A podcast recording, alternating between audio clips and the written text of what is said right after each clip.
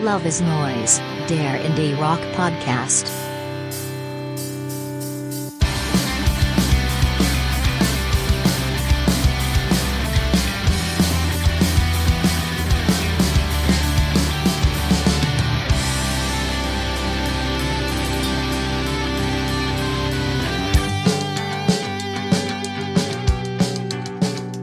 Hallo und herzlich willkommen zur 23. Folge von Love is Noise, dem Indie Rock Podcast. Ich bin wie immer Max und bei mir ist auch wieder der Uli. Willkommen zurück, Uli. Hallo, bin wieder da. Und der exorbitante Philipp ist auch da. Hallo ihr zwei. Uli, ich Hi. hab dich vermisst. Max, ich, Ich auch. euch auch. Danke für die Grüße. Im Hast du es doch noch Ja, gehört? ja, ich habe es dann doch mal angehört. Muss ja wissen, was da über mich gesprochen gehört. Hin, Ah, hinter ja. meinem Rücken über mich gesprochen wird. Äh, So neugierig bin ich dann schon. Und ich kenne euch ja. Also irgendeine Unverschämtheit war wieder dabei, aber ich alles- hab's, ich hab's vergessen. schon wieder. Die juicy Details gibt's nur abseits des Mikrofons. Gut. Über dich jetzt, was wir lästern, meinte ich.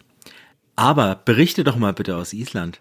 Ich berichte aus Island, okay. Ähm, ja, das hat ja einen Grund, warum ich nicht da war das letzte Mal. Ich war wieder beim Air Iceland Airwaves Festival in Reykjavik, wie letztes Jahr auch schon, mit fünf guten Freunden, den sogenannten Reykjavik Cowboys. Grüße an dieser Stelle. Ich weiß, dass zumindest einer immer zuhört. Servus Jörg.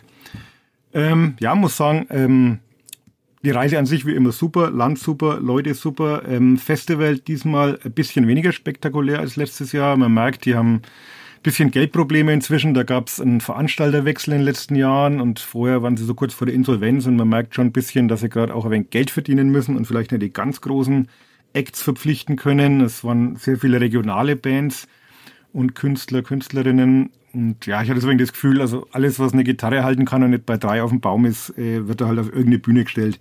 Also ja auch ein Wahnsinnsprogramm über ja eigentlich vier Tage. So meine Highlights waren dann aber doch auch vorhanden. Ähm, zum Beispiel The Haunted, The Haunted Youth, ähm, sehr klassischer Shoegaze aus Belgien. War also eigentlich mit das schönste Konzert. Dann auch aus Belgien, die Whispering Suns. So ein bisschen manischer Postpunk mit einer sehr androgynen Sängerin, von der wir alle dachten, das ist ein Mann. Bis wir dann irgendwann mal gegoogelt haben und festgestellt haben, dass es eine Frau war.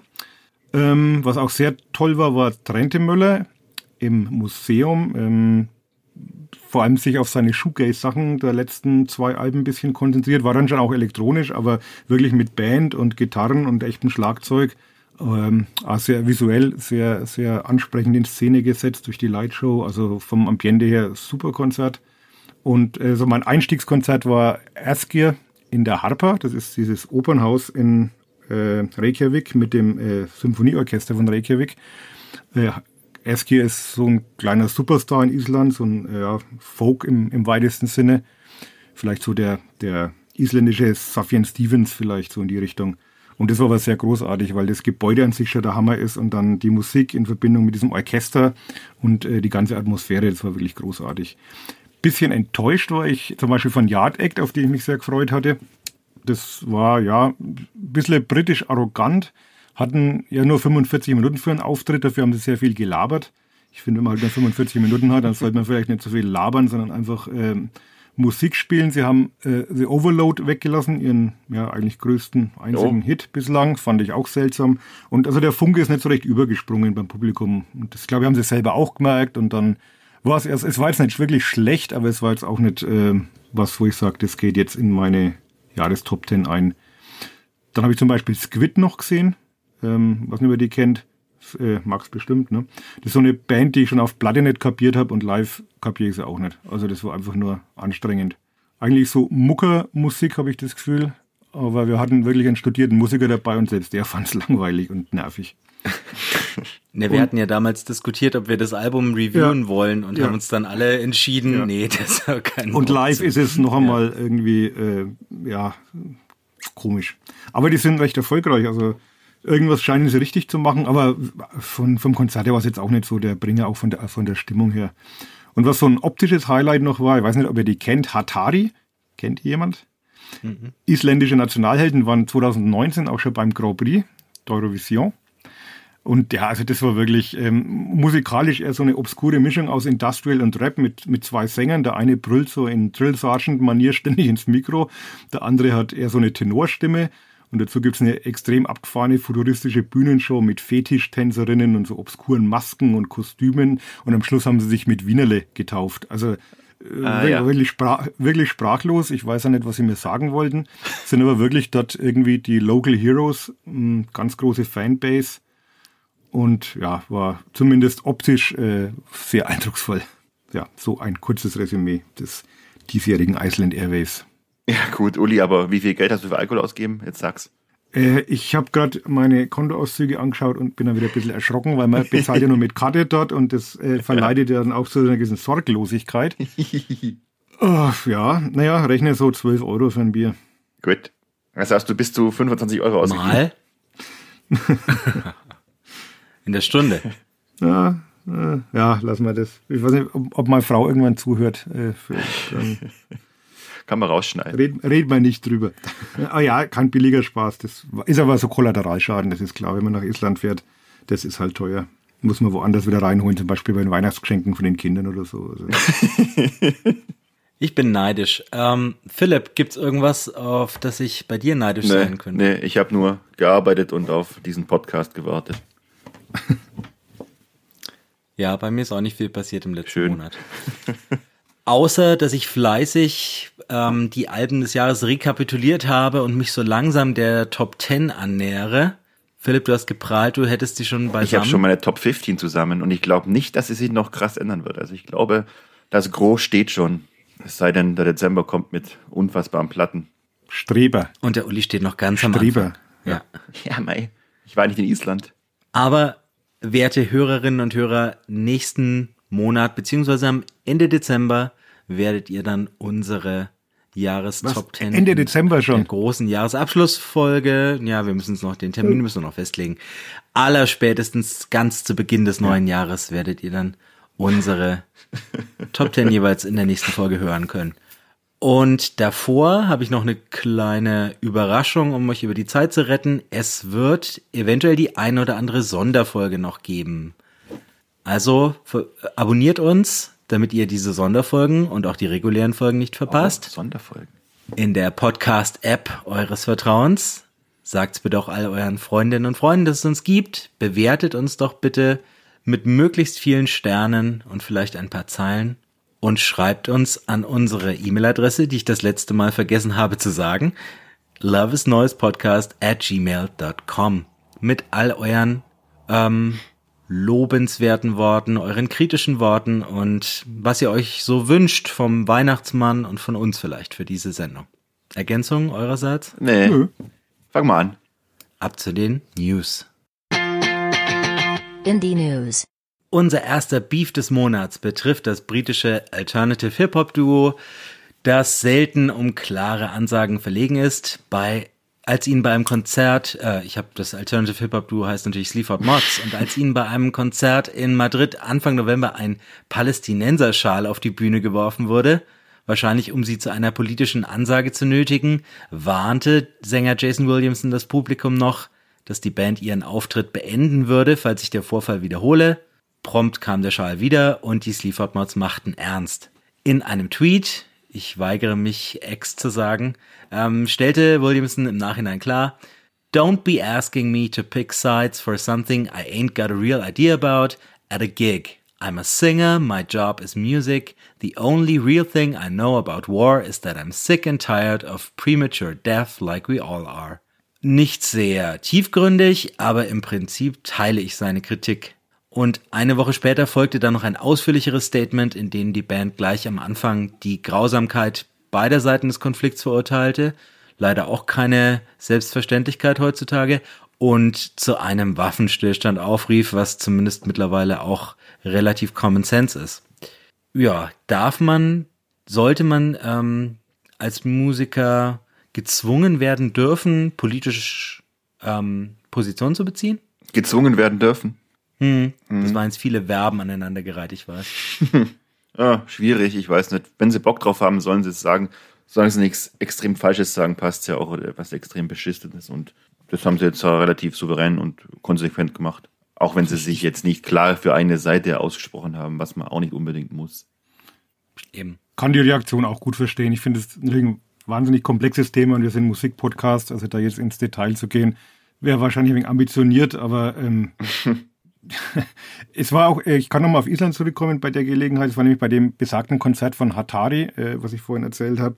Die sind also seit äh, jeher schon als sehr pro-palästinensisch äh, bekannt unterwegs und äh, zum Beispiel auch bei diesem Grand Prix, der in Israel stattgefunden hat, damals, wo sie teilgenommen haben, gab es auch ein Eklat, weil sie dann so Banner auf der Bühne entrollt haben, äh, Free Palestine. Und die haben natürlich auch dieses Konzert äh, dann noch sehr genutzt, also auch mit einem Palästinenser-Schal auf der Bühne und am Schluss dann noch eine flammende Rede gehalten und auch so Videoeinspielungen. Ist, äh, ja, muss gestehen, hat mich dann äh, ja, also hat mich dann wirklich abgeschreckt, weil ich finde, ohne da jetzt ins Detail zu gehen zu wollen von diesem Konflikt, aber nach dem, was da passiert ist, ähm, gibt es meiner Meinung nach 0,0 Argumente, also diese extrem barbarische Mordlust der Hamas auch nur ansatzweise zu verteidigen oder zu erklären. Das äh, funktioniert für mich gerade nicht und ich äh, habe mich dann da eher unwohl gefühlt. Es hat aber auch keinen in Island irgendwie groß interessiert, hatte ich das Gefühl, dass ja, die sind bekannt dafür, lasst sie reden oder so. Aber ähm, ja, schwierig. Ich habe ja auch noch gute Connections zu dieser israelischen Band, die, wo ich mal erzählt habe, Hasewot, die bei uns auf dem Festival mhm. gespielt haben. Hab da auch ein bisschen Kontakt gehabt, hab da auch ein bisschen so mitgekriegt. Also die hatten mal ein Live-Video, wo halt gerade, äh, wo sie gerade Bandprobe hatten und dann ging halt wieder der, der, äh, die Sirenen los und Raketen flogen und du hast die mhm. Einschläge gehört und das ist schon krass. Aber wie gesagt, äh, das ist ein Thema, das man sicher hier an der Stelle nicht in die Tiefe gehend erörtern kann. Aber ich verstehe, dass Sleaford Mods äh, in der Situation dann auch so reagieren und sich da jetzt auch keine Meinung aufzwingen lassen wollen. Vor allem die sehr einseitige Meinung. Ja, noch erfahrener mit Beefs als die Sleaford Mods ist Anton Newcomb, Sänger der Psych-Rock-Band The Brian Jonestown Massacre. Und er ist ein so unausstehlicher Typ, dass es über seine Ausraster sogar einen ganzen Dokumentarfilm gibt. Der heißt Dick und ist von nicht mit CK, sondern mit G, ähm, und ist von 2004 und sehr zu empfehlen, allein schon für das legendäre Zitat, He fucking broke my sitar, motherfucker. ähm, nun geriet Newcomb bei einem Konzert in Melbourne mit seinem Gitarristen Ryan Van Creed aneinander und feuerte ihn noch auf der Bühne. Als Van Creed an ihm vorbei dann die Bühne verließ, entriss Newcomb ihm seine Gitarre und schlug sie gegen Van Creeds Kopf, worauf der die Verfolgung aufnahm und Newcomb in einem unwürdigen Spektakel über die Bühne jagte, bevor beide dann doch noch eine halbe Minute lang am Boden rangelten, während die übrigen Bandmitglieder zusahen, relativ teilnahmslos und wahrscheinlich ganz froh waren, dass der Herr Newcomb mal auf die Fresse bekam. Das Konzert wurde daraufhin abgebrochen und der Rest der Tour abgesagt. Uli, hast du Brian Johnstown Massacre schon mal live gesehen? Leider, leider noch nie, aber ich habe wirklich Lust drauf bekommen. Also ich habe noch ein bisschen recherchiert, es gibt auch noch einen relativ ausführlichen Konzertbericht und da war eben zu lesen, dass also die ganze Band mehr oder weniger komplett derangiert gewesen sein muss. Also das ganze Konzert muss schon eine einzige Katastrophe gewesen sein. Viel Gelaber, wenig Musik, sehr minimalistisch. Also ich meine, die Musik ist jetzt eh nicht gerade von großer, ähm, wie soll man sagen, Detailfreude geprägt, aber äh, und es war wohl so, dass, dass Van Creed, der Gitarrist, der Einzige war, der noch so halbwegs stehen konnte und seinen Job halbwegs ordentlich gemacht hat. Und es gibt jetzt verschiedene Interpretationen, warum es dann so eskaliert ist. Das eine ist, dass sich Van Creed wohl beim Publikum entschuldigt haben soll, dass das alles so scheiße ist, woraufhin dann sein Sänger ihn entlassen hat. und das andere war, dass irgendwelche Bierbecher aus dem Publikum geflogen sind. Und äh, ja, also ganz, ganz äh, skurrile Situation. Aber mh, hm, mochte die Band eigentlich immer so ganz gern. Und ja, in so einem Fall ist dann sehr schön, wie das losgeht und du siehst im Publikum 300 Handys nach oben gehen und äh, jeder filmt aus jeder Perspektive. ähm, ja, fand's, muss gestehen, ich fand es sehr lustig. Also da war The Few, äh, was wir ja kürzlich besprochen hatten, wo es ja auch ein Video gibt, das war eine harmlose Schulhofrangelei dagegen. War sehr lustig. By the way, ja, hattet ihr schon mal. Gegen Kopf kann auch ja, schief gehen. Hattet ihr schon mal ein Konzert, das äh, so richtig äh, eskaliert ist in eurer Laufbahn? Nee, noch nie. Also nicht, nicht aktiv, nee. meine ich, aber. Ich habe es immer gehofft, aber ist nie passiert. Ich habe, ich habe, äh, kann ich wieder angeben, äh, Marilyn Manson 99 beim Southside in Neubiberg, das nach vier Songs abgebrochen wurde, weil äh, Marilyn Manson hackedicht war und dann mit dem Sound unzufrieden und sein Mikrofon dauernd weggeschmissen hat und dann nach vier Songs von der Bühne gestapft ist. Und es war unvergesslich. Dann waren die Fans alle sauer, haben dann die Bühne mit Schlamm beworfen und ein paar sind rauf, haben das Schlagzeug zerlegt.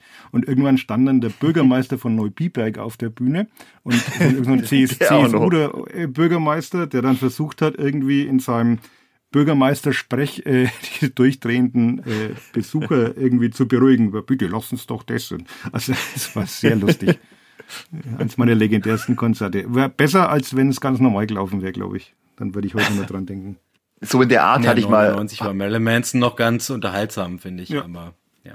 Ich kann mich erinnern, dass Rock im Park vor, ich weiß nicht, zehn Jahren als Bushido auftrat äh, und er nach eineinhalb Minuten wegen einer Fontäne von Pappbechern und Plastikbechern wieder die Bühne verließ, aber das war jetzt keine, ja, das ist was anderes. Zu freudigeren Nachrichten. Zwei Alben, die wir dieses Jahr in diesem Podcast besprochen haben, sind für einen Grammy als Album des Jahres nominiert. Und zwar handelt es sich dabei um The Record von Boy Genius und um, muss ich kurz Luft holen wieder, Did You Know That There Is a Tunnel Under Ocean Boulevard von Lana Del Rey. Nicht schlecht, der Specht. Die Grammys. Die hören uns doch. Aber hallo. Ich glaub's auch. Ähm, Was ist, die Age of Vamparius ist auch nominiert. Nein. Die Age of Pleasure, Entschuldigung. Age of Pleasure, Ja, ja. Janelle ich dachte Monáe. schon. Ist, war das die, die das Beyoncé-Schwester, oder? Hm, keine Ahnung. Verwechsel ich sie gerade. Ja, wir sind nicht so unrecht der Indie-Rock-Podcast. ähm, ja, mit Not Strong Enough sind Boy Genius ebenso für die Aufnahme des Jahres nominiert, da aber die einzigen Love is Noise Vertreter. In den Rock-Kategorien können wir aber genauer hinschauen, denn beim Best Alternative Music Album, da haben wir alle rezensiert. Es geht los mit The Car, Arctic Monkeys, wieder Boy Genius, wieder Lana Del Rey, Cracker Island von den Gorillas und I Inside the Old Year Dying von PJ Harvey. Wer hat's verdient? Ja, das, wenn man unseren Podcast hört, weiß man das ja. Also auch von uns war das doch die best rezensierte Platte, oder? Ich Bis auf- wir bis auf dich. Alle bis auf Boy Genius eher mittelmäßig, ja. Also ich war ja für Boy Wobei, nee, das verrate ich jetzt nicht im Hinblick auf deine Top 10, aber du hast deine Meinung bezüglich eines dieser fünf Alben ja wieder geändert, Philipp, ne? Hä? Ach so, ja, was heißt geändert? Ich, ja, aber das muss nicht heißen, dass es ein Album des Jahres wird. Ah, ich bin still. Aber kann mir mal jemand erklären, was der Unterschied zwischen Album of the Year und Record of the Year ist? Das habe ich nicht kapiert. Äh, Record ist die Aufnahme, das heißt bei Record Single. ist es ähm, nur ein einzelner Song. Und da geht's dann, glaube ich, um die Aufnahme und weniger ums Songwriting. Einfach nur Ah, Single stimmt, of the Not Year hätte man auch sagen können, ja. oder? Ja, stimmt. Ja. Jetzt habe ich es kapiert. Ja, hätte ich jetzt drauf kommen können, wenn ich mir die Songtitel Ich bin mir nicht sicher, ob ja. ich es kapiert habe, bevor ich es dir verklär, erklärt habe, aber ja, so erkläre ich es mir selbst. Und sogar, Ähm, all, sogar Always kommen vor, ne? Die wir halt Ja, gehypt- jetzt wollte ich gerade weiter. haben. Best Ach. Alternative Music Performance. Und es ist mein Song des letzten Jahres. Belinda Says Always. Also, ähm, warum ich noch nicht längst in dieser Jury sitze, frage ich mich. Ja. Dann ähm, Body komisch, Pain ja. von den Arctic Monkeys. Ein Song, an den ich keine einzige Erinnerung habe. Ähm, cool About It von Boy Genius. Einer für mich der, einer der schwächsten Songs des Albums. Äh. Ähm, A&W von Lana Del Rey. Ah, Ja, das war mein Lieblingssong und auf diesem This Album. is Why von. Okay. Und This is Why von Paramore. Ah. Das ist dann der Titelsong, an den ich auch keine Erinnerung habe. Und was war jetzt nochmal ein Unterschied Hm. zwischen Single und Music Performance? Live-Auftritt oder wie? Ich frag die Grammys. Okay. Keine Ahnung. Wir brauchen einfach noch ein paar Kategorien. Wo wir es schon nicht wissen, machen wir weiter mit der Best Rock Performance. Wir haben Sculptures of Anything Goes der Arctic Monkeys. Also praktisch, ähm, jetzt muss ich Body Paint ist die Best Alternative Music Performance und Sculptures of Anything Goes ist die beste Rock Performance der Arctic Monkeys. Ja, die sind wohl beides. Müsste man nochmal vergleichen wahrscheinlich diese Jungen. Und beides sind keine Rocksongs, wenn ich mich recht ans Album erinnere. Aber interessant. Dann die Black Pumas, äh, More Than a Love Song. Diese Band existiert nur, um für Grammys nominiert zu werden. Ansonsten hat sie noch nie jemand gehört. ähm, Not Strong Enough von Boy Genius wieder, Rescued von den Foo Fighters und Lux Eterna von Metallica. Auch hier Boy Genius mein Favorit. Ja, eindeutig sogar. Sowieso mein Lieblingslied von der Platte. Wobei Rescued auch der beste Foo Fighters Song auf der Platte ist. Ja, Aber ja, ne, der- nicht der Song des Jahres sicherlich. Und Lux Eterna ist auch der beste schlie- Metallica-Song von der Platte, aber auch, naja, insgesamt. Aber jeder kennt Metallica, deswegen mussten sie dann Sehr, sehr, refle sehr reflexartig, diese Nominierungen immer. Oh, Ja. Foo Fighters haben eine neue Platte, Metallica haben eine neue Platte, okay, Haken Genau. dahinter. Wer, wer sitzt denn in dieser Jury eigentlich? Wie sind die Stones nicht Weiß dabei? das? so eine Art Academy aus der Musikindustrie und aus anderen Musikern. Ähm, die Foo Fighters sind, haben übrigens schon 25 Grammys, glaube ich, gewonnen. Insgesamt. Naja. Ähm, wer Core, der Core. Ja, und sagen wir in, wo sagt man das eigentlich? Ähm, bester Rocksong.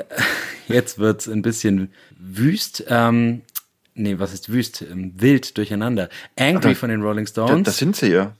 Ba Ballad of a Homeschooled Girl von Olivia Rodrigo. Emotion Sickness von der Queens of the Stone Age. Wieder Not Strong Enough und wieder Rescued. Echt ein bisschen wild. Ich bin nach wie vor für Boy Genius.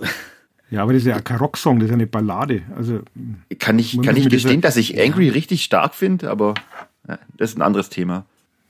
müssen wir mit Und wir schließen Academy mit dem besten, besten Rock-Album, But Here We Are, Foo Fighters. Jetzt plötzlich kommen Greta Van Fleet, Fleet noch ins Spiel mit Starcatcher, 72 Seasons von Metallica, This Is Why von Paramore und In Times New Roman von den Queens of the Stone Age. Ja, ganz klar. Also von denen, ja, findest du, Schon aber geschwätzt. ich finde Paramore von denen am besten. Na, na. Äh, Ich habe da schon recht. Ich würde halb Foo Fighters aber und halb Queens of the Stone. Age nehmen. Und zwei tun Foo Fighters natürlich, aber Queens hätten es verdient gehabt. Wie Philipp meint. Hört auf meine Worte. Mark Andere my words. News. Also, die Grammys haben auf jeden Fall unseren Podcast gehört. so viel ist sicher. Und haben dennoch keinen Geschmack. Können wir jetzt wieder ein bisschen relevanter Ah. werden, bitte? Ja, für Geschmack äh, höchster Qualität äh, war ja auch die nächste Band bekannt. War, Fragezeichen, The Smile, wie man das Radiohead Methadon um Tom York und Johnny Greenwood nennt, haben ihr zweites Album angekündigt. Wall of Eyes erscheint am 26. Januar und wir dürften bereits den Titelsong hören, der mich mit seiner enervierenden Eintönigkeit genauso nervös macht wie Bar Jazz. Das auch Bending Hectic, das wir bereits haben durchfallen lassen, unter den acht Songs auf dem Album ist, macht mir ehrlich gesagt keine große Hoffnung. Sehr schön ist dafür das Video von Paul Thomas Anderson. Immerhin etwas. Das stimmt. Ich finde es auch schön, deine Wortschöpfung äh, äh, Radiohead Methadon. Aber der Song, ja, äh, Tom York doing Tom York things, von dem her. Äh, ich habe ja so gehofft, dass Mai wieder ein annähernd Rockprojekt wird, aber kann er wohl nicht mehr. Ja, ich, ich finde ihn nicht einmal so schlecht. Es stimmt schon, es fließt halt so dahin, man hat kein Refrain, nichts zum Festhalten. Und ja, ein bisschen Free Jazz-mäßig am Schluss. Das ist halt so der typische Art Pop mit Radiohead, Radiohead Touch, wie sie es jetzt halt machen. Aber ich fand jetzt, er hat mir nicht wehgetan, sagen wir es mal so. Nee, das nicht. Aber es kommen ja noch Also war für bessere mich Songs. spannungsärmer als alles auf dem ersten Album fast.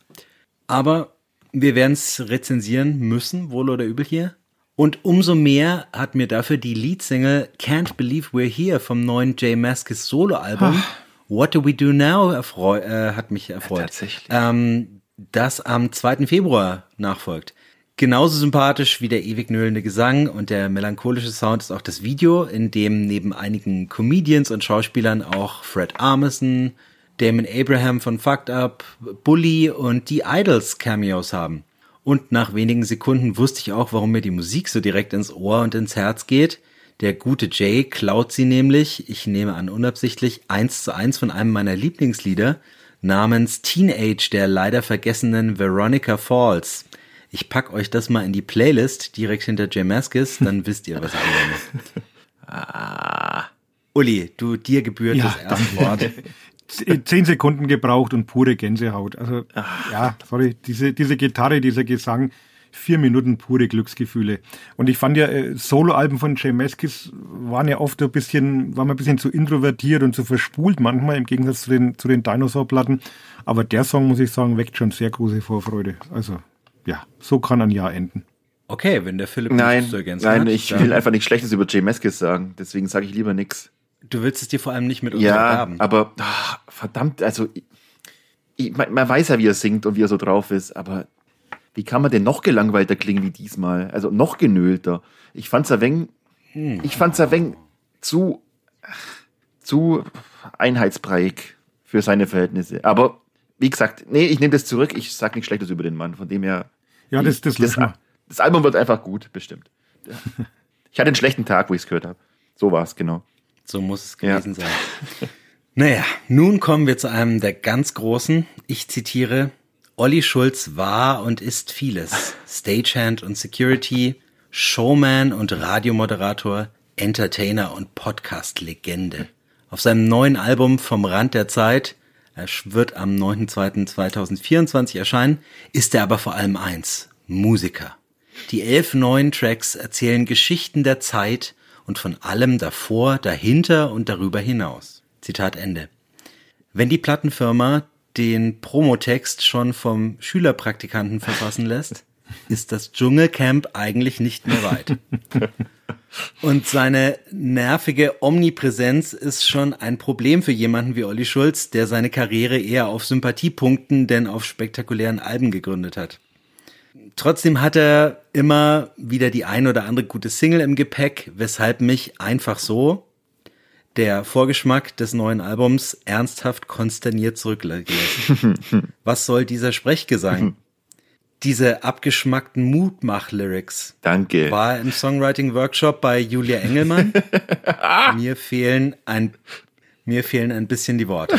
Vielleicht findet ihr sie. Ich habe mir aufgeschrieben, klingt wie eine Mischung aus Tim Bensko trifft Julia Engelmann, trifft Andreas Burani. ja, äh, tut mir auch leid für der Olli, den ich eigentlich äh, immer noch sehr nett finde und vor allem für den, damals den Albumtitel, wo Hund Marie gehabt hat, noch äh, Brichst du mir das Herz, da breche ich dir die Beine. Aber ja, musikalisch ist es so ein bisschen sehr dürftig. Ja, unabhängig von dem Promotext, den du jetzt vor, äh, vorgelesen hast, war auch so mein Gedanke, dass ich Olli Schulz in den letzten Jahren jetzt eher so als Podcaster und so, ein, ja, so eine Art medialer Konsenskasper wahrgenommen habe und gar nicht mehr so als Musiker. Und ich habe ihn mal, ja, 2003, Philipp hat das Album angesprochen, das mochte ich wirklich gern. Äh, waren ein paar gute Songs drauf und dachte wirklich, oder das war wirklich ein guter Singer-Songwriter.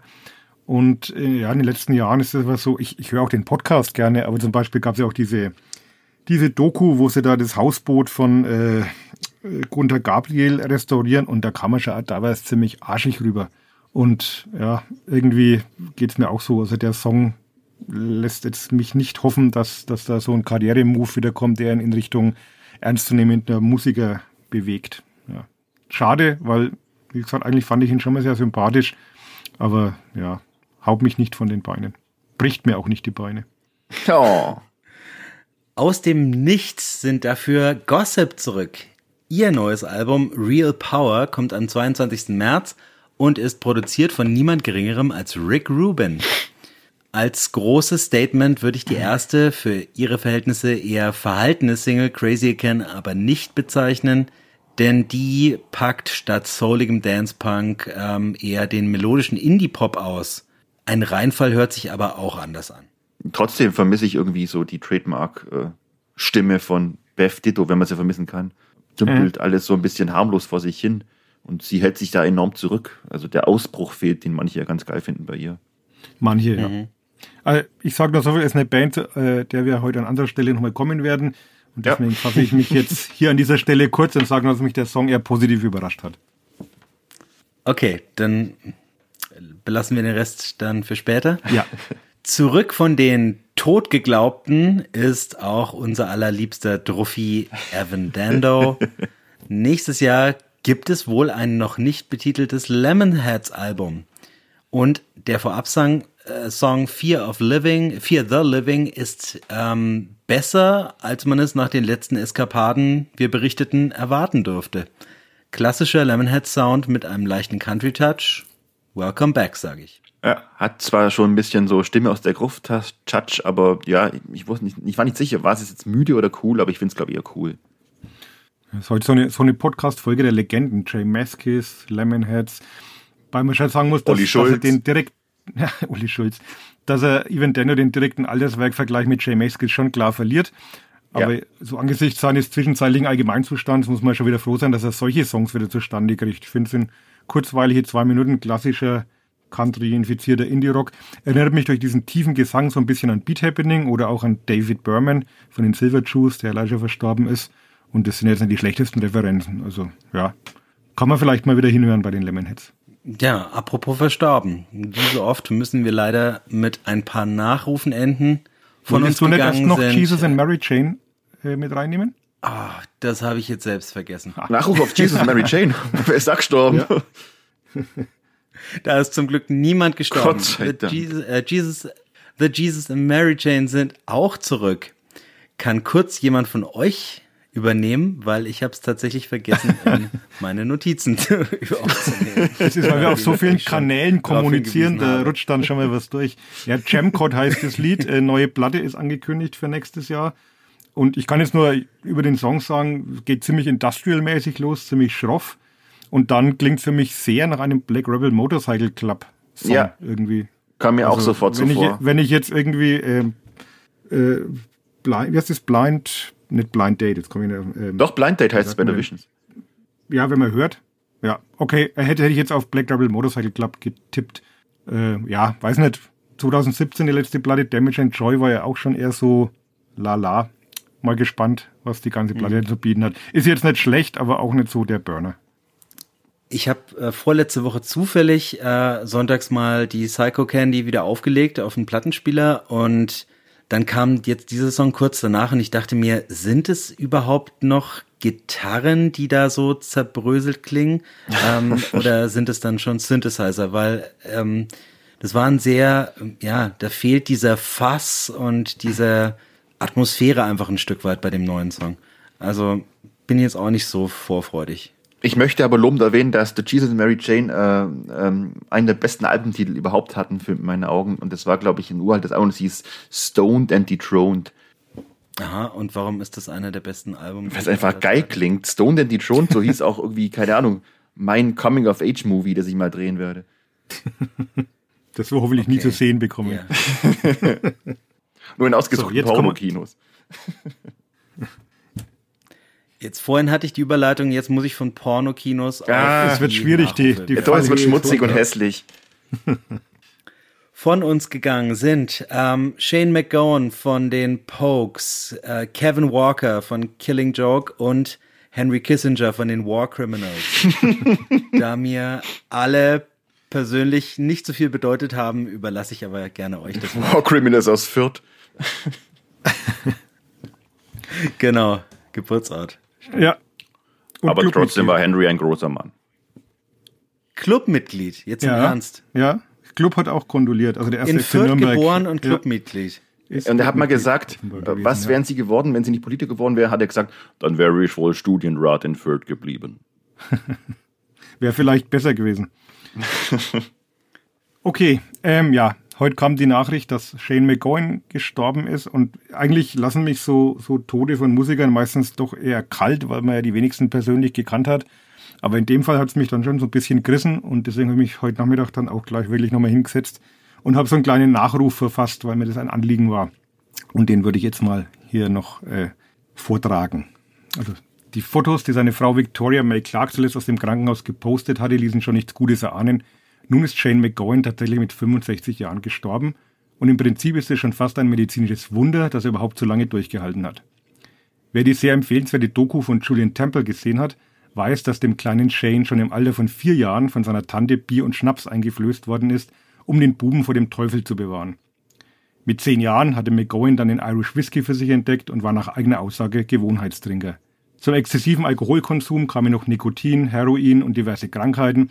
Seit 2015 saß er nach einem Beckenbruch im Rollstuhl, gestorben ist er letztlich an einer Gehirnentzündung. Meine erste Begegnung, Begegnung mit den Pokes fand tatsächlich 1985 in der Schule statt. Im Musikunterricht durften wir unsere Lieblingsplatten vorspielen und ein Klassenkamerad brachte die damals gerade erschienene Rum Sodomy and the Lash mit. Schon das opulente Cover-Artwork, das die Band in Anlehnung an das im Louvre ausgestellte Gemälde The Raft of Medusa als schiffbrüchig auf einem Floß zeigte, weckte meine Neugier und die damals völlig neuartige Verbindung von traditionellem Irish Folk mit der rotzigen Attitüde und rohen Energie des Punk traf genau in mein jugendliches Rebellenherz. Die Pokes Anfangs der 90er Jahre live in der Stadthalle Lichtenfels gesehen zu haben, gehört heute noch zu meinen denkwürdigsten Konzerterlebnissen. Shane ist damit stutzbesoffen von der Bühne gefallen, es war wild, chaotisch und vor allem absolut großartig. Nach seinem Rausschmiss wegen unprofessionellen Verhaltens, meine Güte, wer hat sich nicht schon mal im Suff nackt ausgezogen und blau angemalt, waren die Pokes nicht mehr die Pokes, aber auch Shanes Projekt mit den Popes war eben leider nicht die Pokes. Da schienen beide Parteien irgendwann kapiert zu haben. 2001 raufte man sich wieder zusammen, ging regelmäßig auf Tour, bis der selbstzerstörerische Lebenswandel seinen Tribut forderte. Joe Strummer von The Clash adelte McGowan einmal als Visionär, Poeten und einen der besten Texter des Jahrhunderts. Zurück bleiben Klassiker wie Pair of Brown Eyes, Dirty Old Town, If I Should Fall From Grace Is God, A Rainy Night in Soho, Gänsehaut-Duette mit Janet O'Connor, Haunted und Nick Cave, Wonderful World und natürlich Fairy Tale of New York, noch immer eines der schönsten und vor allem schimpfwortreichsten Weihnachtslieder aller Zeiten. Es wird heuer anders klingen. Und ich stelle mir dabei vor, der gute Shane sitzt irgendwo da oben mit Kirsty McCall auf einer Wolke und schunkelt bei einem guten Schluck Single Malt mit breiten Zahnlückengrinsen zufrieden mit. Rest in Peace. Amen. ah, musst mir kurz die Tränen wegwischen. Warte. Philipp, magst du? Ja, ich, ich merke noch kurz an, dass die Welt hat mal geschrieben, äh, er wäre der größte lebende irische Trinker gewesen, was nicht so ganz stimmt, weil er kein gebürtiger Ire, sondern gebürtiger Engländer ist. Aber ja, er war äh, der Gottvater des, des Funkpoke, äh, eine einfach versoffene, hässliche, kranke, geniale, wunderschöne Legende in meinen Augen. Auch ich sage Rest in Peace, mein großer Freund Shane. Und übrigens, äh, If I Should Fall from Grace with God ist für mich eins der stärksten Alben der gesamten 80er, die ich generell eher nicht so mag. Und ich hasse Irish Folk, deshalb mag ich die Pokes auch nicht. Hm. Okay, dann waren das die News und bei den Album-Reviews gibt's eine kleine Besonderheit diesmal. Indie Album Reviews. Manche von euch haben vielleicht schon beim Titel dieser Folge gestutzt, aber tatsächlich war der November so arm an namhaften Indie-Releases, dass wir diesen Monat auf gemeinsame Reviews verzichten und euch stattdessen nur unsere liebsten Geheimtipps der letzten Wochen präsentieren. Philipp, magst du mal anfangen? Hm. Mach mal du, ich habe gerade noch den Mund voll. Ist der. nee, warte, jetzt geht. Wir können dann dann wechseln wir uns halt ab. Ja, jeder eine und dann. Aber du musst tatsächlich anfangen. Du musst tatsächlich anfangen, weil du drei hast und der Uli und ich jeweils nur zwei. Okay. Und ich muss ja sagen, wieder mal äh, bestätigt sich mein Verdacht, dass die richtig guten Bob Dylan Cover nur Frauen hinkriegen. Und wenn sich dabei auch noch um die großartige Jen Marshall alias Cat Power handelt, dann hat es sogar das Zeug für eine meiner Top Ten Platten des Jahres. Ähm, Cat Power kennt sich mit Coversongs und ganzen Coveralben bestens aus. Sie hat seit 2000 ja ungefähr drei Stück, glaube ich, veröffentlicht, von denen ich vor allem Jukebox von 2008 sehr empfehlen kann. Jetzt aber hat sie ihr, ja, ihr Cover-Meisterstück vorgelegt, äh, in dem sie Dylans legendäres 66er-Konzert in Manchester Song für Song nachspielt, also das berühmte Konzert, in dem er kurz vor Rolling Stone, also Like a Rolling Stone, aus dem Publikum heraus als Judas beschimpft wurde, weil er es gewagt hat, plötzlich E-Gitarren gut zu finden. Und jenes Konzert, das man später dann auf Bootlegs legendär falscherweise in die Royal Albert Hall nach London verlegt hat. Ähm, Cat Power hat es aber genau dort am Ort des Nichtgeschehens aufgenommen und vor allem die erste Hälfte mit den äh, akustischen Songs bietet mit die besten Dylan-Covers, die ich je gehört habe.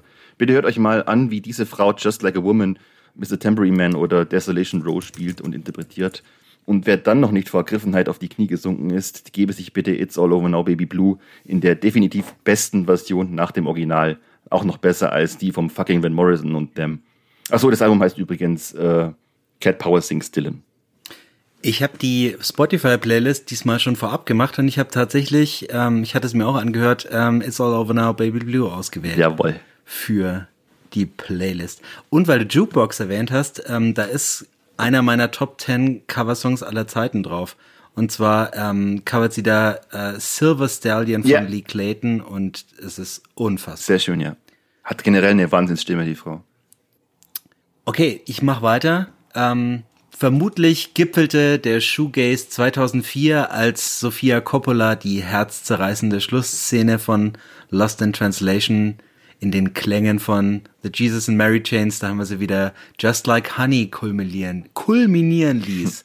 Nur wenige hatten diese musikalische Pionierarbeit oder die atonal aufeinandergeschichteten Gitarrenwände von Kevin Shields My Bloody Valentine, nach dessen konzentrierten Blick auf die Effektgeräte zu seinen Füßen das Genre letztlich auch benannt worden war, bis dato abseits des Indie-Kosmos wahrgenommen.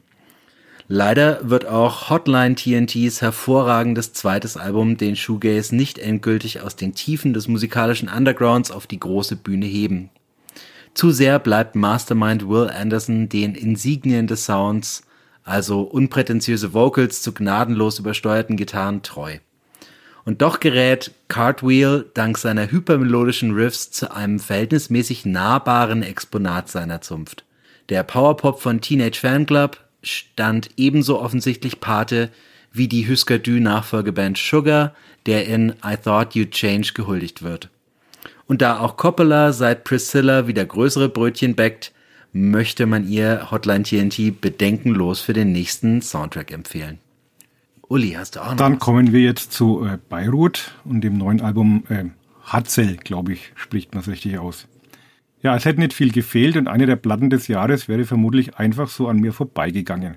Weil nämlich der liebe Max, dessen musikalische Expertise ich ja sonst blind vertraue, bei unserer turnusmäßigen Vorbesprechung Hatzel als nicht wichtig und würdig genug befand, um ausführlich rezensiert zu werden.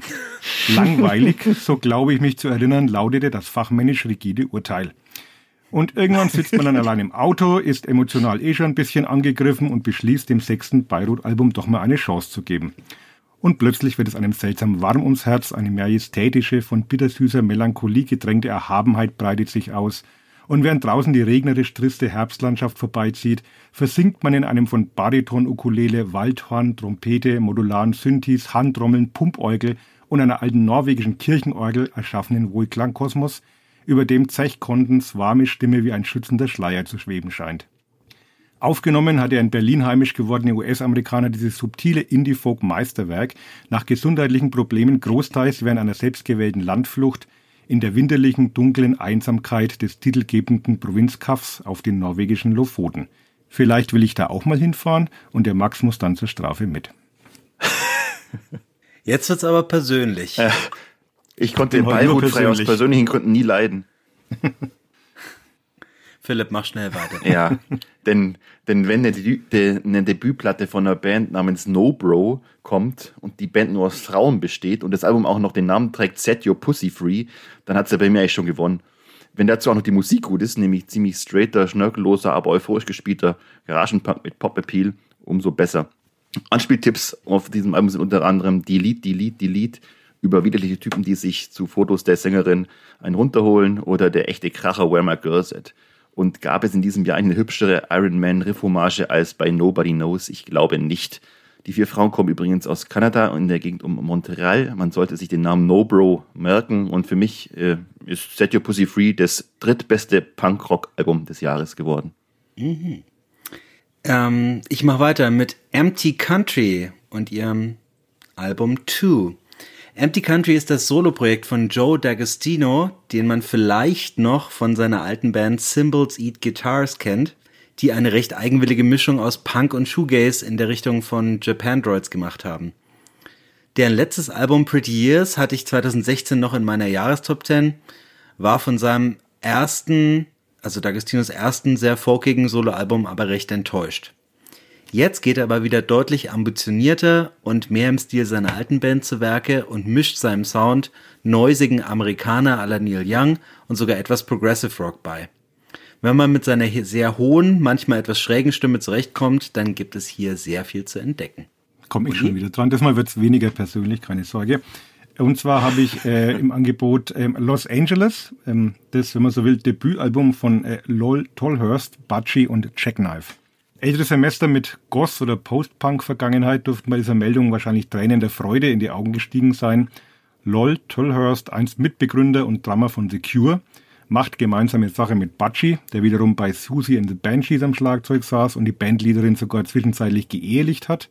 Komplettiert wird das Supergroup-Projekt von Starproduzent und Multiinstrumentalist Jackknife Lee, der sich durch seine Arbeit unter anderem mit Taylor Swift oder U2 einen Namen gemacht hat. Das Ergebnis dieser ungewöhnlichen vierjährigen Kollaboration klingt dann allerdings gar nicht nach Gothic und Post-Punk, sondern ist ja ein wilder Ritt durch elektrifizierte Soundgefilde zwischen Manchester Rave, Industrial, Ambient und Krautrock. Das liegt auch daran, dass man sich für die Vocals prominente Unterstützung von Kollegen wie James Murphy von LCD Sound System, Bobby Gillespie von Primal Scream, Arrow the Wilde oder The Wild von Starcrawler, Isaac, Isaac Brook, ja, die kennst du, ne, von Rogan Pike. Arrow ist toll. Isaac Brook von Modest Mouse oder Mark Bowen von den Idols geholt hat, zudem mischt U2-Gitarrist The Edge mit. Los Angeles ist die Spielwiese zweier Ü70-Jähriger, die sich weniger für klassische Songstrukturen interessieren, sondern in erster Linie für hypnotische Grooves, nervöse Beats und verschachtelte Rhythmen, die die Basis bilden für vielschichtige, experimentelle Klangcollagen. Keine leichte Kost, aber wenn man sich darauf einlässt, eine faszinierende Journey into Sound. Habe ich da gerade Mark Owen von den Idols Ja. gehört? Mark Vielleicht kann ich meine Frau ja doch noch für die Idols begeistern. Wenn da Mark Owen jetzt mit am Start ist. Okay. Das B hat's verschluckt. Philipp, du darfst. Ähm, Arrow the White hätte ich mal, äh, habe ich mal in Köln einen Jackie Cola angeboten, aber da habt sie abgelehnt, weil sie erst 17 war übrigens. So einer So eine du. bin ich. Okay. Und nachdem äh, Nobro die zweitbeste, nee, die drittbeste Punkplatte des Jahres aufgenommen haben, komme ich jetzt zur zweitbesten Punkplatte des Jahres. Äh, und die kommt von den krustigen, heißgeliebten Assis von den Dwarfs, der wahrscheinlich unterschätztesten Powerpop-Truppe der ganzen Unterwelt, äh, die ich schätzen gelernt habe, nachdem Josh Homme eine Bierflasche auf dem Kopf von Sänger äh, Pauli Dahlia, Black Dahlia zum Besten gebracht hat, woraufhin dann auch äh, Nick Olivieri in die Band eingestiegen ist. Jedenfalls haben sie als eigentlich nur Zwei-Mann-Band und bekannt für ihre äh, besonders geschmackvollen, besonders woken Plattencover mit nackten, wahlweise eingeölten oder blutbeschmierten Frauen und gekreuzigten, kleinwüchsigen, jetzt ihr gefühlt hundertstes Album rausgebracht. Und passenderweise heißt es Konzeptalbum, weil es natürlich überhaupt kein Konzept hat. Äh, stattdessen geht es ums Vögeln und um Busen und Peniswitze und Drogen und Selbstverstümmelung und ich finde das einfach herrlich. Das ist alles so übertrieben, geil, asozial, dass jeder, der nicht irgendwie auch die extreme Musikalität und den Pop-Appeal hinter all dem Gerotze erkennt, einfach keine Ahnung von Rock'n'Roll hat. Außerdem muss man nicht immer auf die Texte achten. Ich sag nur, everybody squirts und gut ist. Vielen Dank. Das war's schon für heute von den Reviews. Aber dafür können wir jetzt gleich noch Geburtstag feiern. The good old days. Da war definitiv was im Wasser im 60.000 Seelenstädtchen Chapel Hill, North Carolina, Anfang der 90er. 1989 gründete sich dort mit Superchunk die vielleicht konsistenteste Indie-Band aller Zeiten. Ein Jahr später folgten Polvo, die den Noise Rock entscheidend mitprägten. Und 1993 erlaubte sich ein lokaler Pianist und Sänger einen Scherz und nannte sein Trio Ben Folds Five. Ebenfalls vor 30 Jahren schenkte uns eine weitere Band der Stadt, aber auch eins der schmählichst übersehenen Indie-Alben der 90er, von dem selbst Uli noch nicht gehört hat. Icky, Das wird wieder persönlich. Ich, ja, das war die vorab geplante Rache. Knife Fight. Ähm, Icky Metal, das Debüt von Arches of Love und auch nach ihrem überraschenden Comeback letztes Jahr ihr bestes Album. Minimale stimmliche Ähnlichkeiten des Sängers und Gitarristen Eric Buckman zu Steve Malkmus brachten der Band von Anfang an Pavement-Vergleiche ein, doch sie klingen bestenfalls, als würden Pavement Fugazi covern. Das Icky Metal mit Web in Front, einem der laut Pitchfork 500 besten Songs aller Zeiten, beginnt, mag zunächst antiklimaktisch wirken, erweist sich angesichts der Stärke des gesamten Albums aber als unbegründete Sorge. Die verzweifelt mitreißenden Wrong und Backwash wären ebenso verdiente Singles gewesen wie die super eingängigen Might und Plumline. Was jeden einzelnen Song jedoch bereichert, ist das super intensive, hypermelodische und oft an der Grenze zur Dissonanz entlang riffende Wechselspiel der Gitarren Buckmans und Eric Johnsons. Paradebeispiel hierfür ist der plötzliche Ausbruch von You and Me nach einer Minute, der wirklich niemanden kalt lassen kann. Auch die Major-Labels begannen anzuklopfen. Die Band zierte sich, auch mit Hilfe des sperrigen Nachfolgers VV, aber bis zum dritten Album All the Nations Airports, auf dem ihre Kanten dann schon recht abgeschliffen waren und auch die Songs nicht mehr mit dem Frühwerk mithalten konnten. 1998 folgte das vorläufige Ende. Seit 2011 gibt es aber wieder unregelmäßige Shows und wie gesagt, letztes Jahr auch ein okayes Album. Das Verdienst, mit ihrem Debüt bereits eins der besten Indie-Rock-Alben der 90er geschaffen zu haben, kann Archers of Love jedoch niemand mehr nehmen. Das ist das erste Good Old Days Album, das ich nicht besitze und das ich nicht gehört habe, bevor wir diese Folge aufgenommen haben. Muss ich mal mal anmerken. Möchtest du noch was anmerken dazu, ja, Philipp? du hast gesagt, schmächlichst übersehen. Ich hab's mir angehört, ganz.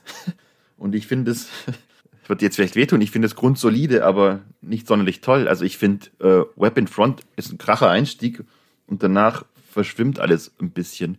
Was mich wundert, weil das ist so eine typische Referenzband, die lese ich überall, klingen wie, klingen wie Pavement, klingen wie Arches of Love, aber ich selber habe sie nie gehört. Also vielleicht muss ich die Weihnachtstage nutzen, um mir Icky Metal nochmal richtig reinzuziehen, aber es haut mich nicht vom Hocker nach 30 Jahren. Ja, vielleicht, vielleicht sollten wir im neuen Jahr mal über eine Neubesetzung im Podcast sprechen. Jetzt hat er Jay Meskis irgendwie schlecht gemacht, jetzt macht er die Platte schlecht. Also Ist jemand auf Krawall gebürstet. Und Ich schlimmste- so Gräben gehört. gerissen hier. der schlimmste Teil des Zwischen Podcasts kommt ja noch, also ähm, wo wir uns noch streiten werden. Nein, ich, mu- ich muss gestehen, es, wie, wie Max sagt, äh, eine Band, die komischerweise komplett an mir vorbeigegangen ist und wirklich dank dir erst dann Ja, ja, das- also. Comeback-Album entdeckt habe. Ja, das sagt ja nichts über die Qualität aus. Ich bin ja froh, dass ich es jetzt entdeckt habe. Und für mich klingt's wie eine Mischung aus Pavement, frühen Buffalo Tom und den schon erwähnten Superchunk. Und das ist so eine wirklich, finde ich, extrem gelungene Gratwanderung zwischen College Rock, Powerpop, Lo-Fi und so ein bisschen Noise und bewahrt sich dabei aber immer so eine sympathische Schrägheit. Und in sich, das Album insgesamt finde ich sehr stimmig und ja, der grandiose Opener Web in Front ragt heraus, das hysterische Wrong, Might, das mit seiner laut-leise-Dynamik, nee, Wrong, das mit seiner laut-leise-Dynamik auch jetzt an die Pixies erinnert, finde ich. Äh, Plumpline, Might, du hast alle aufgezählt. Also für mich auch wirklich ein, eine Platte, ähm, wo ich froh bin, dass ich sie im hohen Alter noch entdecken durfte. Danke, Max. Ja, und weißt du, mir geht's so, ich höre ja und denke mir, das habe ich alles schon mal gehört und vergesse dann, dass das Album schon 30 Jahre alt ist. Deswegen ist es auch unfair von mir. Ich sag ja, ich muss vielleicht die Historie noch besser be be verinnerlichen. Dann werde ich es auch als Meisterwerk ansehen, bestimmt irgendwann. Du hast alles schon gehört, aber du kennst es nur aus der Feder der Kopisten, Philipp. Ja. Jetzt hast du wenigstens mal das Original gehört. Ähm, Okay. wenn ihr es noch nicht gehört habt, dann tut das doch nach diesem Podcast. Web in Front ist in der Playlist und das Album in ganzer, auf ganzer Länge zu empfehlen. Und nachdem die Reviews diesmal ein bisschen spärlich waren, äh, gibt's dafür einen Kracher von Headliner, wo garantiert Blut fließen wird. Oh ja. Der Headliner. Eigentlich bin ich ja der Indie-DJ unter uns dreien, aber dennoch war dieser Headliner Philips Idee. Er wollte, dass wir eine Top 3 der furchtbarsten Indie-Hits aller Zeiten jeweils erstellen. Eine Top 5. Und das Ganze dann, ja, du wolltest fünf, aber das hätte wahrscheinlich ähm, den zeitlichen Rahmen gesprengt. Deshalb haben wir uns auf drei geeinigt und Philipp, möchtest du zu deiner Idee noch ein paar einleitende Worte uns mitteilen? Nee, keine Ahnung. Es gibt halt so Listicles und furchtbare Hits sind immer beliebt, weil da sagt jeder, ja genau, das finde ich auch furchtbar oder so ein Vollidiot, das ist der schönste Song aller Zeiten. Deswegen kann man sich da nur Feinde oder Freunde machen. Und genau das wollen wir ja. Man merkt dein Boulevardjournalisten-Niveau. Oder deine, deine Instinkte vielmehr. Aus diesem Indie-Rock-Beben. Ausrufezeichen. Philipp, möchtest du uns dann gleich auch da, ähm, einen deiner drei nervigsten Indie-Hits aller Zeiten präsentieren? Ja, ich dachte mir, ich spare mir das Highlight für den Schluss auf, aber ich mache es doch am Anfang, denn äh, nee, ich muss es einfach loswerden. Äh, früher, noch so vor 15 Jahren, nannte man völlig versnobte junge Leute, die ich ums Verrecken nicht leiden konnte, ja Hipster. Und jeder Hipster hatte damals nichts Besseres zu tun, als die fucking Killers zu den neuen Beatles zu erklären und Mr. Brightside, auf Deutsch Herr Brautsicht, zum All You Need Is Love der Generation iPod zu erklären. Und wenn etwas gefühlt wirklich jeder geil findet, dann finde ich das schon mal allein aus Trotz scheiße. Der Song gibt mir bis heute nix. Er ist ohnehin ein ausgenudelter Oldie mit einem doofen 90er Jahre Underworld Groove. Und auch textlich hat sich Brandon Flowers damals schon irgendwie, ja, es hat sich angedeutet, wohin die Reise geht, bis er dann die entscheidende Frage später stellte, are we human? Und ich fand's bloß noch lächerlich. Aber Mr. Brightside, nee, mit dem Song kann man mich bis heute noch jagen. Und ich weiß, dass ich da auf sehr weiter Flur sehr alleine stehe. Oder? Ja, mich wundert heute nichts mehr äh, bei dir. ich bin ein bisschen persönlich beleidigt, weil das ist für mich immer noch einer der euphorisierendsten Songs, äh, der mich halt wirklich sogar mich auf die Tanzfläche bringt. Und ich empfehle einfach nur mal, es gibt auf YouTube ein Video, wo in einem englischen Pub im Gedenken an verstorbenen Stammgast der ganze Pub dieses Lied singt. Und wer da keine Tränen in den Augen hat und heimlich selbst äh, die Faust reckt und mitsingt, der ist gefühlt tot. Ganz großer Song, wird auch immer bleiben, egal wie oft er gespielt wird. Und die Killers sind, by the way, mit Aussetzern, aber insgesamt schon eine Band, die einige gute Platten und Songs gemacht hat. Meine Meinung. Deine Meinung. Ähm, entspricht auch meiner Meinung. Es ist ein so guter Song, dass auch die zehntausendste Runde in der Indie-Disco ihn nicht kaputt machen kann. Und ich lege ihn tatsächlich zwar nur auf, wenn er sich gewünscht wird, Aha. aber ich muss ihn jedes Mal spielen, weil jedes Mal jemand kommt und sich diesen Song wünscht. Ja, aber von dir aus wirst du es nicht tun. Ähm, ich würde es deshalb äh, nicht tun, weil ich ein bisschen zu stolz bin als Indie-DJ ähm, und vielleicht dann eher einen unbekannteren Song, der, Äh, ja. naja, was ist unbe so viele Unbekannte haben sie nicht spielen würden.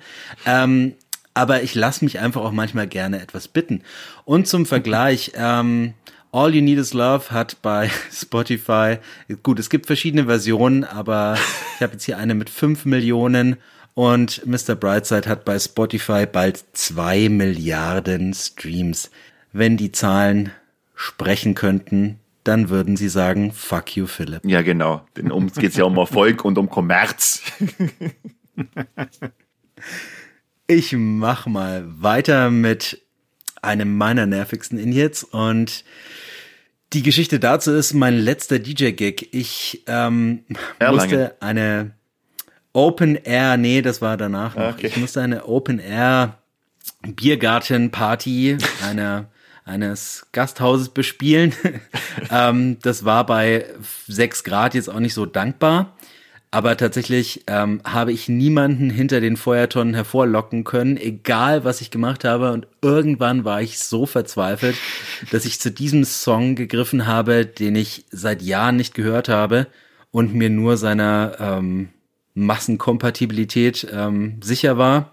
Und ich wurde ebenfalls derbe enttäuscht. Ähm, es handelt sich um Dance with Somebody von Mando Diao. Und ich legte ihn auf und er begann erstmal mit einem gefühlt 20-minütigen Intro, wo nichts passiert, wo sich der Song unendlich aufbaut, ohne jemals zu irgendeiner Höhepunkt zu kommen. Es folgt eine träge Strophe und dann ist der Refrain eigentlich auch nur deshalb etwas mitreißender, weil die Stimme leicht kratzig wird. Dafür wird der Refrain dann auch ähm, 600 Mal wiederholt. Und dann ist das Stück nach über fünf Minuten ähm, aus und es tanzt trotzdem. Das geht fünf Minuten, das wusste ich gar nicht. Nicht never again. Boah. Ja, muss gestehen, der Song wäre auch bei mir in die engere Wahl gekommen. Fand die ersten zwei Platten von Mando Diao großartig und das ist so der Song, der für mich den Niedergang dieser, dieser Band angeleitet hat. Fand den auch extrem nervig und das Lustige ist, dass ich meinen auch jetzt extra nochmal angehört habe vor der Aufnahme und dann auch gedacht habe, die ersten zwei Sekunden, war da schon immer am Anfang so ein blödes Intro? also an das konnte ich mich auch gar nicht erinnern und äh, ja. Ist nicht so ein Geigenzeug, oder? Ja, so Synthes und es, es baut sich halt ewig auf und ich, ähm, dadurch, dass ich den Song nie zum eigenen Vergnügen höre, habe ich dieses, die Existenz dieses Intros völlig vergessen. Und dann war es halt schon zu spät, als ich, als er lief. Dann kann ich auch nicht mehr vorspulen. Ja. Ja, das ist bei mir so ähnlich wie bei Aber es Muse. hat, wie gesagt, nichts ich, ich geändert. fand, ich fand äh, die Band schon scheiße, als sie noch keiner gekannt hat. Nee, ähm, mir waren Mando Diao immer schon zutiefst unsympathisch, weil die für mich unfassbar arrogant drüber kamen, was sie wahrscheinlich ja auch sind oder waren. Und insofern hat mich äh, diese vorübergehende käsige Popstar-Werdung mit diesem Lied auch überhaupt nicht hart getroffen, wie manche von ihren alten Fans bestimmt. Und ich werde diesen ekelhaften Song, ekelhaften Song, sicher nicht verteidigen.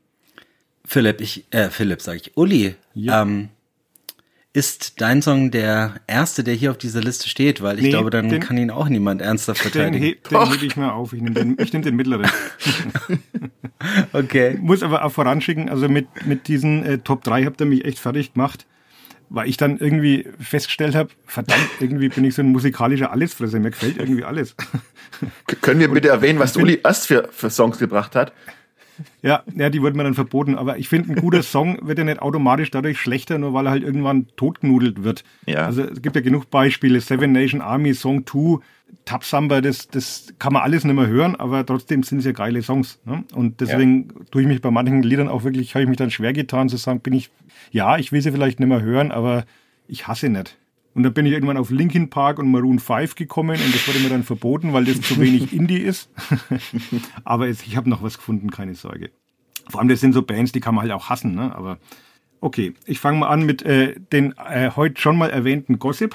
Deswegen habe ich ja gesagt, ich komme später nochmal darauf zurück. Es war nie meine Band, weil ich bei aller Sympathie für diesen Female Empowerment Faktor prinzipiell so ein bisschen Probleme habe mit diesen sogenannten Rockröhren.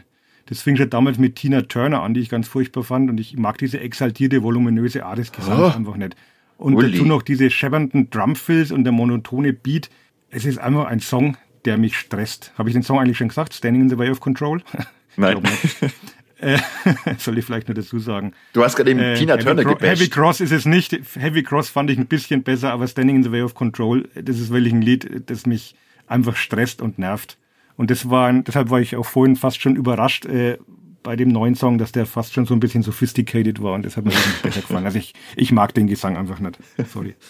Und ich hatte Heavy Cross auf meiner Top 5 Liste der schlimmsten Indie-Hits, habe ihn dann aber doch vom Schlimmheitsfaktor runtergeschmissen und nicht in die Top 3 genommen.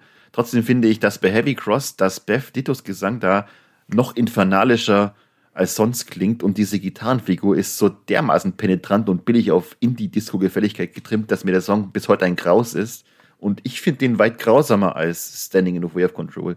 Aber ja, äh, Gossip waren komischerweise auch Es- nie meine Band. Nimmt sich beides nicht viel, Ja. sagen wir es mal so. Und ich finde beide Songs großartig. Ich spiele Heavy Cross beim Auflegen allerdings ähm, eher selten, weil die Strophe einfach zu ruhig ist und da immer dann die Stimmung etwas abflacht, auch wenn dann der Punch in den Refrain umso kräftiger daherkommt. Aber Standing in the Way of Control ist tatsächlich mein Go-To-Gossip-Song zum Auflegen. Hammer, geiler Disco-Bass, ähm, knochentrocken, ähm, die Shuffle Drums und ähm, fetziges Gitarrenriff Marke Franz Ferdinand und ja, man kann es hassen oder mögen, aber Power haben die Vocals von Beth Ditto. Hatten sie zumindest damals noch. Mal sehen, wie das dann auf dem Rest des neuen Albums klingt. Der, äh, das erste Album oder das erste Album, mit dem man sie wahrgenommen hat, Standing in the Way of Control, äh, ist für mich nicht auf voller Länge geil. Ähm, ihr zweites mit Heavy Cross Music for Men ist mein liebstes, aber ähm, klasse Band, lasse ich wenig drauf kommen. Auch nicht von euch beiden. Und mache weiter mit, nee, der Philipp. Ja, hast du nicht gerade eben Franz Ferdinand erwähnt? Hat er. Nur für Eigentlich finde ich die Band Franz Ferdinand richtig gut und mir gefallen eigentlich ihre Hits auch durchweg oder durch die Bank, bis auf Michael. Äh, das hat überhaupt nichts mit dem Inhalt zu tun, denn ich als Tobi-Junge finde diese voll in die Fresse Homoerotik natürlich geil wie Schifferscheiße. Aber wenn die zweite Strophe schon anfängt mit So sexy, I'm sexy, ach, wo soll es dann noch enden? Vor allem dieser, ja, der hysterische Gesang im hysterischen Refrain, der macht mich auf eine nervtötende Art nervös. Zudem kann Alex äh, Capranos kein TH aussprechen und singt dauernd Dance with me, Dance with me. Äh, das sind einfach zu viele Worte in zu kurzer Zeit und das alles mit dieser hibbeligen Gitarren und dann auch noch Zeilen wie Beautiful Boys on a Beautiful Dance Floor, Michael, you're dancing like a beautiful dance whore. Äh, ja, das ist natürlich ein großer Spaß für eine Band, sich so einen Mist auszudenken, aber für mich macht es keinen Spaß, mich das anhören zu müssen. Der Song macht mich gereizt auf eine ganz ungute Art.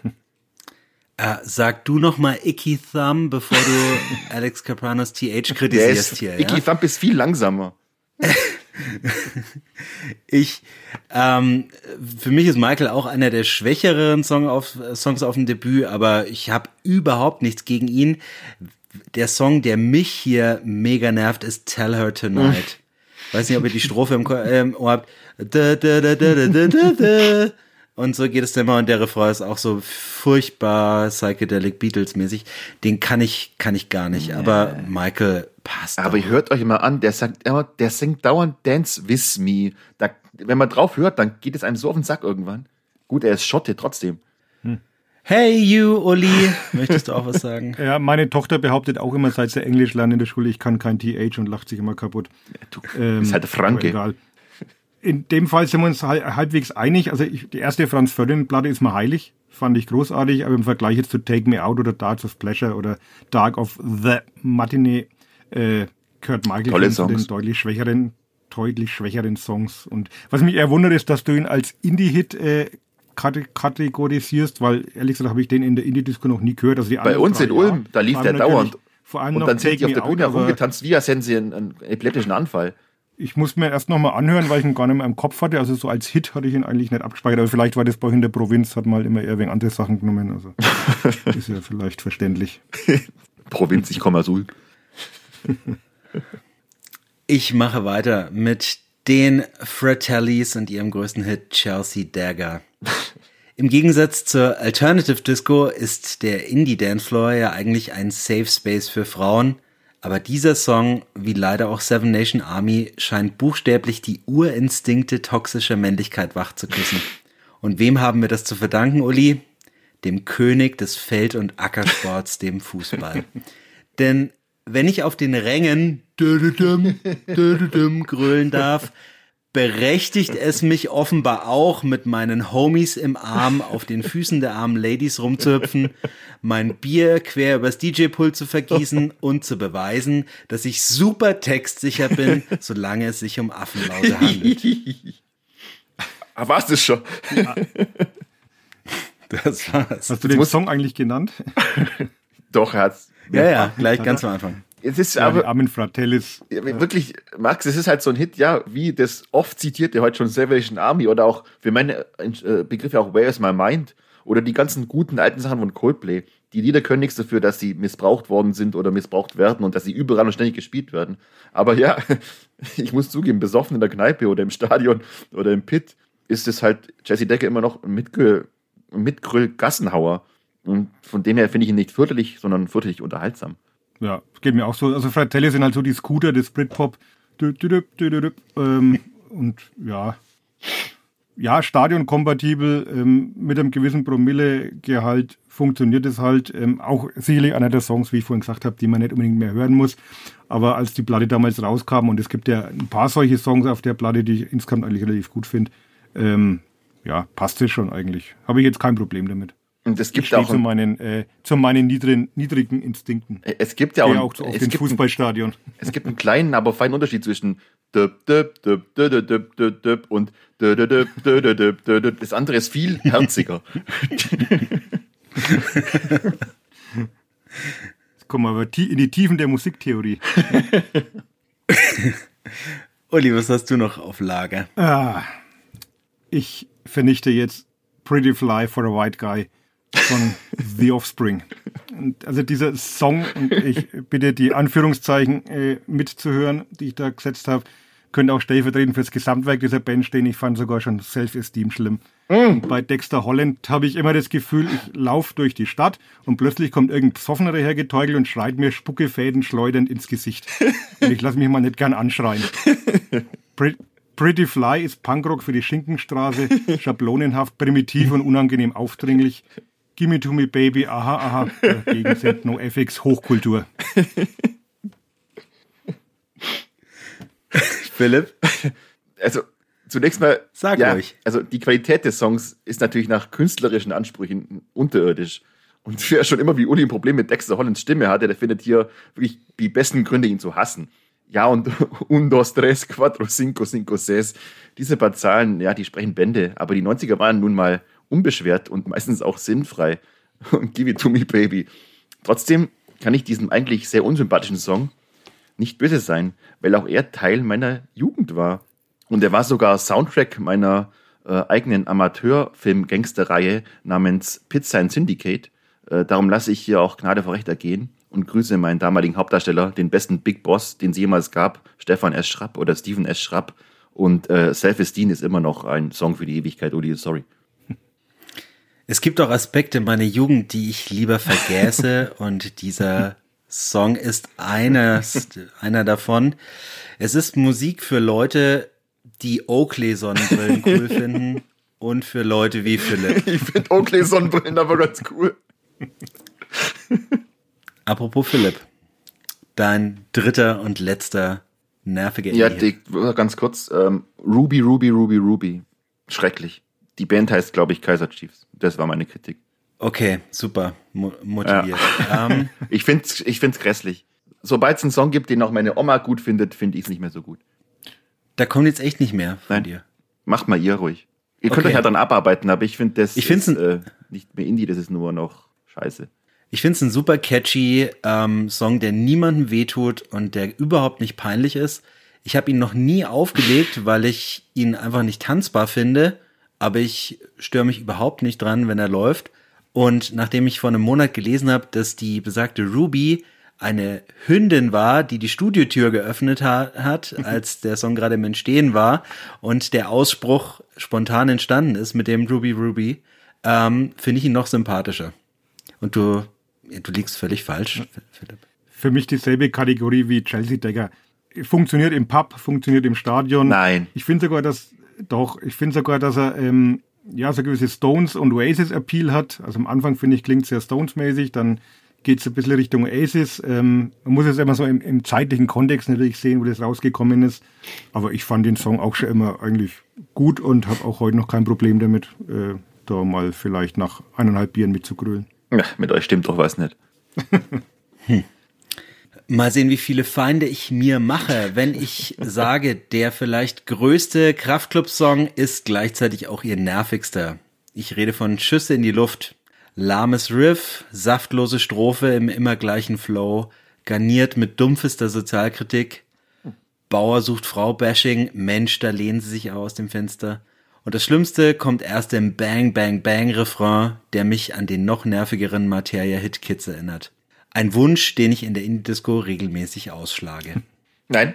Ich so finde, das ist. So habe ich das noch gar nicht gesehen. Naja, das ist, das ist nicht dumpf, das ist halt populäre Sozialkritik. Und ich finde, das ist immer noch der stärkste Song auf dem zweiten Kraftpop-Album, wo es nicht mehr so viele starke Songs hat wie auf dem ersten. Und ich schätze diese Band sehr und deswegen werde ich diesen Song auch nicht als fürchterlich bezeichnen. Nein, niemals mich erstaunt jetzt, weil alle Songs, die wir gehabt haben, äh, bislang habe ich schon so ein gewisses Potenzial zum Polarisieren gesehen. Ne? Also entweder man mag es oder man hasst Und das ist für mich so ein Song, der für mich eigentlich so grund, grund okay ist. Ne? Und sowohl vom, von der Musik als vom Text her ähm, würde ich jetzt nicht von der Tanzfläche rennen, wenn er kommt, würde ich mir jetzt auch nicht wünschen. Aber für mich eigentlich ein okayer Kraftclub-Song. Bin jetzt nicht der ganz große Kraftclub-Fan, aber Nervfaktor hat er jetzt bei mir eigentlich keinen ausgelöst. Ah, der Refrain, Nerv pur. Nein, nein, okay. Er, er ja, klingt gut. wie jeder andere Klaffgrupp-Refrain Uli. Uli, die nächste Band, die du zerstörst, ist äh, tatsächlich ein Kritikerliebling. Ja, und ich mochte die Band und vor allem ihr Debütalbum eigentlich auch ganz gern.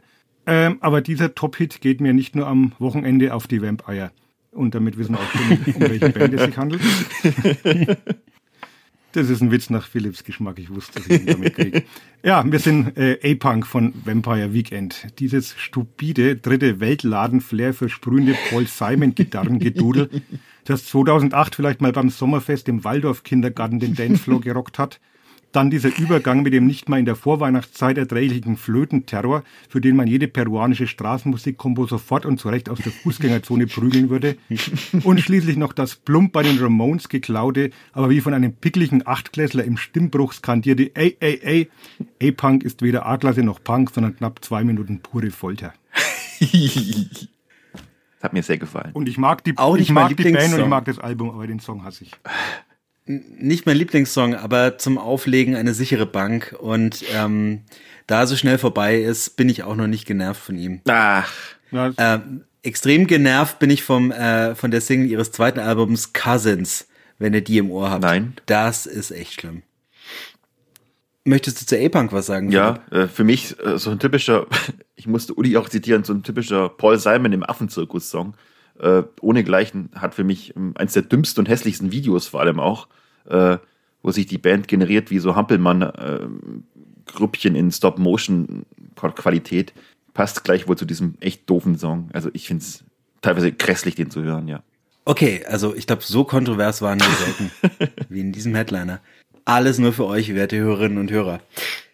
Normalerweise kommt an dieser Stelle jetzt unsere abschließende Rubrik Future Noise mit den Veröffentlichungen des nächsten Monats, aber äh, schlechte Nachrichten. Es ist Dezember, das heißt, es kommt tatsächlich nichts raus, was ich euch jetzt schon empfehlen ja, könnte. Dann kommt die Frauenstimme gar nicht, wo es sagt Future Noise. Die muss heute Schade. pausieren, ähm, unsere Kollegin, ja.